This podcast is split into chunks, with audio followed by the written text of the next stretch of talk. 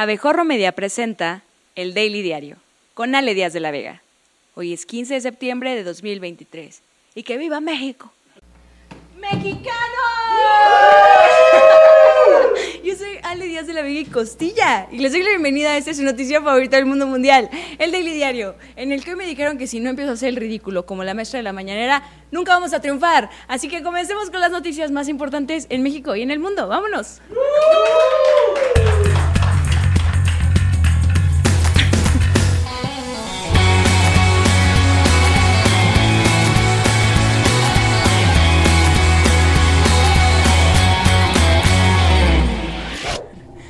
La Administración Federal de Aviación de Estados Unidos anunció que después de más de dos años devolvió a México la categoría 1 de seguridad aérea en México.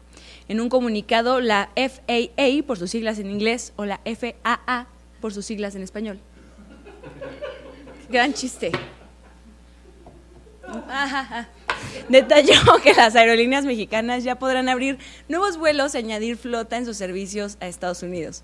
Recordemos que en mayo de 2021 la FAA bajó la calificación de la evaluación de seguridad de la aviación internacional de México a categoría 2 al descubrir que nuestro país no cumplía con los estándares de seguridad que tenía a los franeleros cuidando la torre de control y que Viva Aerobús es una aerolínea real y no una leyenda como la del Chupacabras. Viva Aerobús, de aquí. El presidente y señor en situación de eterno puchero, Andrés Manuel López Obrador, hizo la invitación a todos los mexicanos a celebrar el grito de independencia desde el Zócalo, a todos menos a los mugrosos del Poder Judicial. También confirmó la participación de las agrupaciones Yaritza y su esencia y Grupo Frontera en la celebración que se llevará a cabo hoy viernes en el Zócalo de la Ciudad de México. Marcelo, bebé, ¿Notas que prefirió invitar a Yaritza, enemigo número uno de los mexicanos, que a ti que vas a ver el grito por televisión en tu depa? Entonces están todas, todos invitados, eh, en familia, porque hay este, tranquilidad, seguridad, puede venir toda la familia. Y es muy bueno que vengan los niños para eh, que no deje de eh, asimilar, de internalizar la importancia de nuestra independencia como país. El mandatario agregó que la fiesta cívica arrancará con la presentación de más de 850 niñas, niños y jóvenes artistas que forman parte de los semilleros creativos, que actuarán desde las 7 de la tarde y a las 11 de la noche. Si el sueño aún no lo ha vencido, dará el grito de la independencia de México.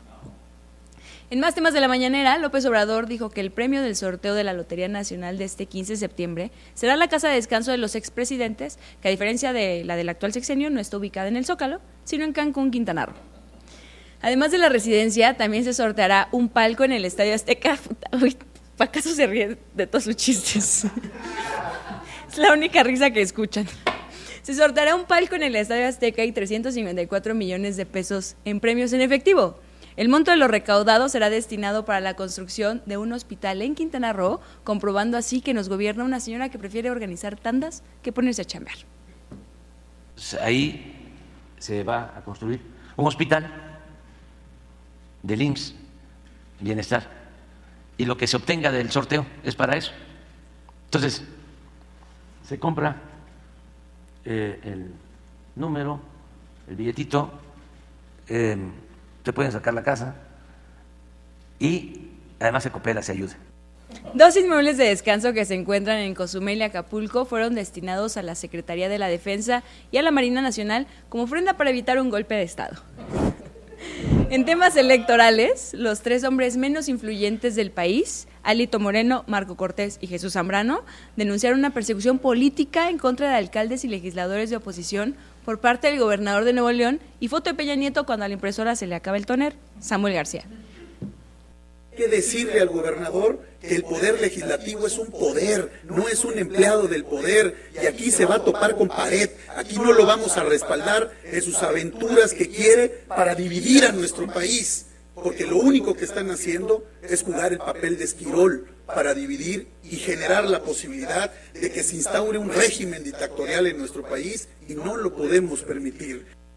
Alito Moreno indicó que el gobernador emesista se ha convertido en un intento de reyesuelo que ya se olvidó del equilibrio de poderes, de cumplir la ley, así como de rendir cuentas y de respetar la pluralidad de las fuerzas políticas.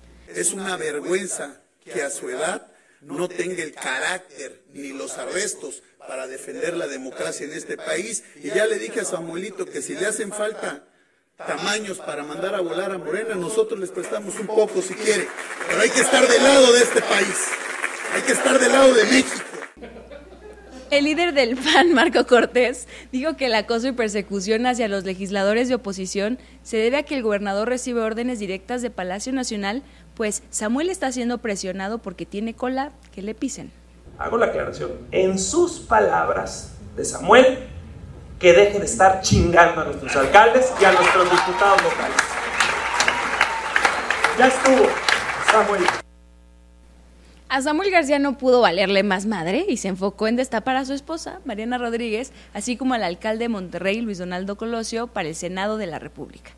Durante la inauguración de un lactario en el Palacio Municipal de Monterrey, en el que aún no se define el precio que tendrá el litro de leche materna, el gobernador dijo que intenta convencer a Mariana de ir por un escaño, no sin antes googlear qué significa escaño. Yo le digo que no se limite, que se vaya a todo México a inaugurar lactarios, que se vaya al Senado, a que haga sus leyes de primera infancia. García también mencionó, no, García mencionó que también le pidió a Mariana que hable con Marilú García, esposa de Luis Donaldo Colosio, para que le dé permiso de ir por el Senado.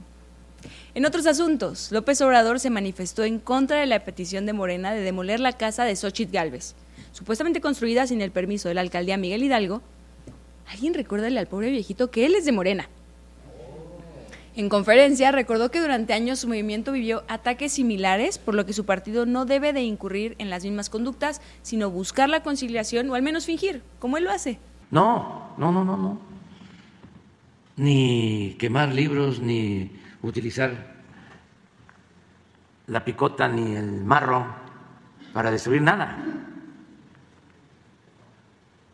Y vernos como adversarios a vencer, no como enemigos a destruir. Por su parte, la senadora panista Xochitl Galvez pidió al mandatario que no ande de perdonavidas y nuevamente retó a Morena a derrumbar el conjunto habitacional en donde se encuentra su casa. Vecina, Cálmate, por favor, le escribieron los demás habitantes del condominio en el chat vecinal.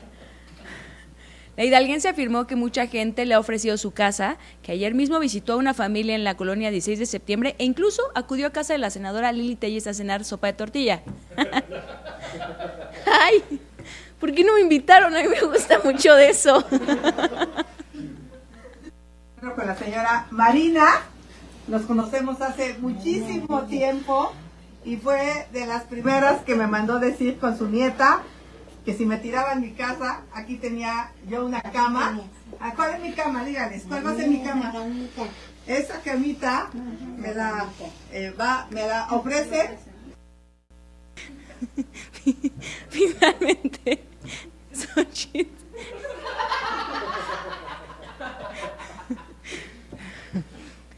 Finalmente, Xochitl pidió a Claudia Sheinbaum no mandar a sus emisarios a atacarla y que si trae atorado algo, cuando quiera, se viene en la glorieta del Metro Insurgentes para desatorárselo, ¿eh?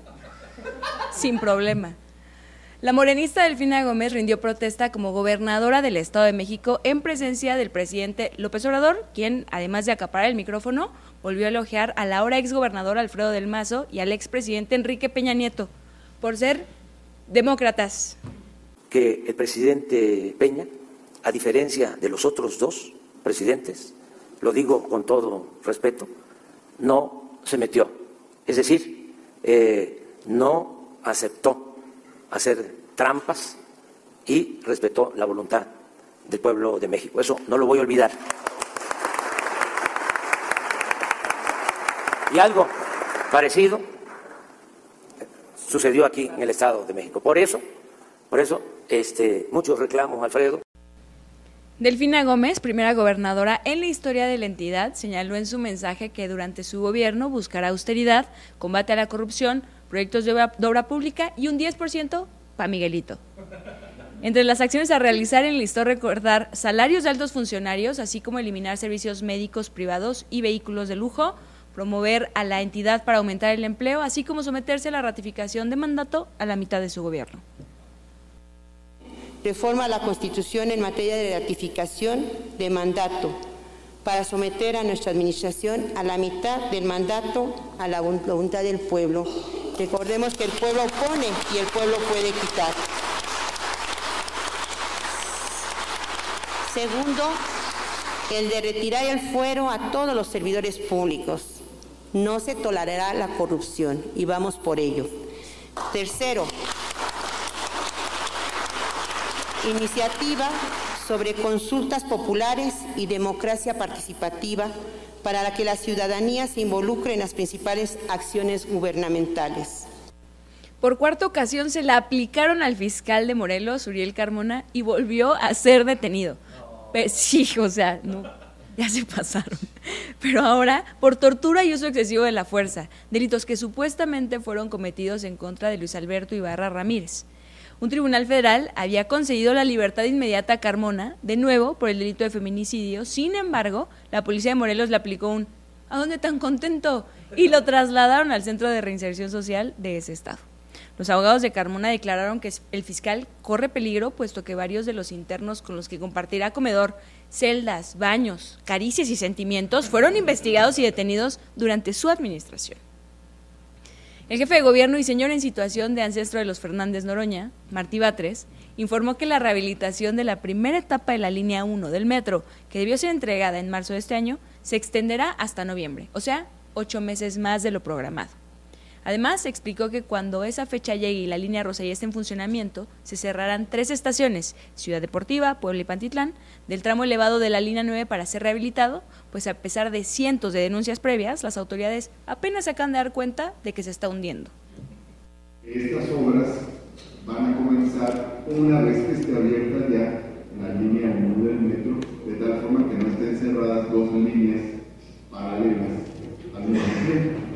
Entonces, se lanza en próximos días la convocatoria para las licitaciones y las obras estarán empezando, eh, por los cálculos que tenemos de los tiempos en que se resuelvan las licitaciones, las obras están empezando una vez que ya esté funcionando la línea 1 del metro. Ayer por la tarde una mujer falleció y un hombre resultó lesionado luego del desplome de un elevador en el centro comercial Gran Sur, ubicado en la alcaldía Coyoacán de la Ciudad de México. Al punto acudieron servicios de emergencia como el Cuerpo de Bomberos, Protección Civil y paramédicos del Escuadrón de Rescates y Urgencias Médicas, quienes le brindaron los primeros auxilios a la persona lesionada y una sábana a la fallecida. Cliente con un elevador adentro de, la tienda Soriana y este, lamentablemente cuando llegamos ya nosotros no, no podíamos pues, ya hacer nada, ya lamentablemente ha la vida a la persona. Ya la gente del Ministerio Público se está haciendo cargo de, de las diligencias que corresponden. Correcto una persona que perdió la vida y un lesionado. En información internacional, en Estados Unidos, Hunter Biden, hijo del presidente Joe Biden, fue imputado de tres cargos federales relacionados con la compra y posesión de armas, actos ilegales cuando se trata de una persona con adicciones, y él no reveló el uso de drogas al intentar comprar un arma. A ver, nomás para que quede claro, ¿tiene enfermedades mentales? Tenga su metralleta. ¿Le gusta demasiado el tafil? Sáquese pinche loco. La acusación se produce mientras los republicanos del Congreso llevan a cabo una investigación de juicio político contra el mandatario demócrata, debida en gran parte a los negocios de su hijo. ¿Cómo? ¿En Estados Unidos el hijo del presidente trafica influencias? ¡Qué horror! Mm. La NASA publicó un informe sobre ovnis que si bien concluye que hay fenómenos no identificados, señala que no hay evidencia extraterrestre. O sea, que lo que Jaime Maussan hizo ante los diputados mexicanos fue solo hacer el ridículo. La presentación del estudio generó expectativa, pues en julio hubo denuncias de que el gobierno norteamericano ocultaba información sobre vida extraterrestre. Y este miércoles, en el Congreso de México, fueron presentados supuestos restos de seres no humanos que la mayoría de los mexicanos identificamos como la niña que desobedeció a su madre y cuesta 20 pesos ver en cualquier feria. Tras ser cuestionados por la prensa acerca de los cuerpos extraterrestres de Jaime Maussan, dijo que no tienen conjeturas al respecto, pero que definitivamente deberían tener su propio baño. Don't know the nature of those samples that were shown in front of them. If I was the Mexican government, I would rec- are making recommendations to the Mexican government. That's not our charge here. We're doing this for NASA. My recommendation was if you have something strange, make samples available to the world scientific community, and we'll see what's there. Yalitza Aparicio se convirtió en modelo de la nueva campaña de Victoria's Secret. La actriz mexicana de 29 años subió un video a sus redes sociales donde se le ve modelando un set de lencería en color negro de la firma estadounidense. La protagonista de Roma y de otras películas que a nadie le importan, no es la primera mexicana que modela para Victoria's Secret. En 1999, Elsa Benítez debutó en el desfile de la firma que se llevó a cabo en Nueva York. Y en los deportes, la FIFA dio a conocer la lista de los 12 jugadores nominados al premio anual The Best. El periodo de evaluación es del 19 de diciembre de 2022 al 20 de agosto de este año, es decir, no incluye lo que pasó en el Mundial de Qatar 2022. Erling Haaland del Manchester City es el favorito para llevarse el premio, también están nominados Lionel Messi y Kevin De Bruyne. El norteamericano Sergio Checo Pérez perdonó al europeo Helmut Marko. El piloto norteamericano de Red Bull se reunió con el europeo con europeo Marco se reunió con europeo Marco al llegar al Gran Premio del Asiático Singapur y aceptó sus disculpas que le ofreció por declarar que el sudamericano Pérez no tiene la misma concentración que un neerlandés como Verstappen o un alemán como Vettel. Chistes que no entiendo. María José Alcalá, presidenta del Comité Olímpico Mexicano, demandó a Ana Gabriela Guevara, titular de la CONADE, definir cuándo devolverá las becas que retiró desde enero a nadadores y clavadistas porque ya están hartos de vender calzones y los toppers no están teniendo tanta demanda. Recordemos que a petición de la World Aquatics, el Comité Olímpico se hizo cargo del Comité Estabilizador tras desconocer a Kirill Todorov como presidente de la Federación Mexicana de Natación, investigado por desvío de recursos públicos y corrupción, o como le conocen en la CONADE, jueguecitos de Nutriza. Y antes de despedirnos, lamentamos informar el fallecimiento del monero y caricaturista Antonio Nerilicón, ocurrido ayer, así como el del artista plástico Fernando Botero, cuyo fallecimiento acaba de ser reportado esta mañana. Una, un abrazo a la comunidad artística. Gracias. A la comunidad artística, a ti no, Pacaso. ¡Mexicanos! Llegamos así al final de esta emisión, pero no se pierdan, qué triste, pero no se pierdan hoy a las 6 de la tarde Canal Pop, el mejor programa de espectáculos grabado en este estudio. Y recuerden que nos vemos el lunes a la misma hora a través de todas las redes sociales de Abejorro Media y en abejorro.com. Yo soy Ale Díaz de la Vega y Costilla, esto fue el Daily Diario. ¡Y que viva México!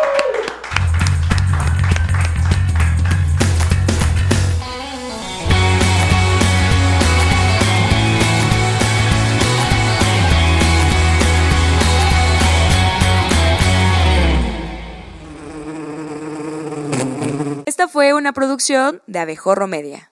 No olvides suscribirte a este podcast, darnos 5 estrellas y compartirlo. Búscanos en todas las redes sociales como Abejorro Media.